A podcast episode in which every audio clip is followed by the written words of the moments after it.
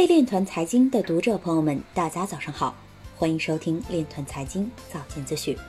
今天是二零二零年六月二十一日，星期日，农历庚子年闰五月初一。首先，让我们聚焦今日财经。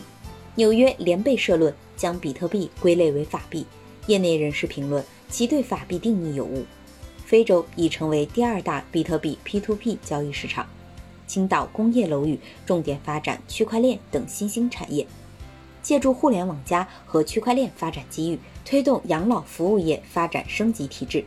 IPFS 主网上线或将助推去中心化项目落地。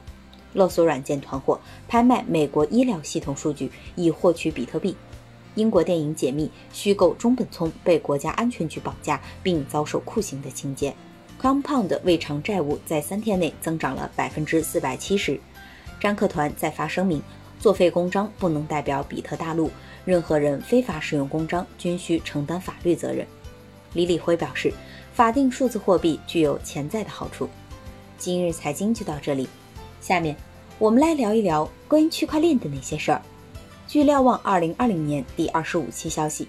中国国际经济交流中心副理事长黄奇帆日前刊文，黄奇帆谈新基建，万亿级投资打造数字智能生命体。他在文章中表示，相对于老基建，新基建如 5G 网络、大数据、云计算、人工智能、区块链等，更多针对的是信息流、资金流。新基建涉及的信息基础设施建设，如 5G 网络、大数据、人工智能、物联网、云计算。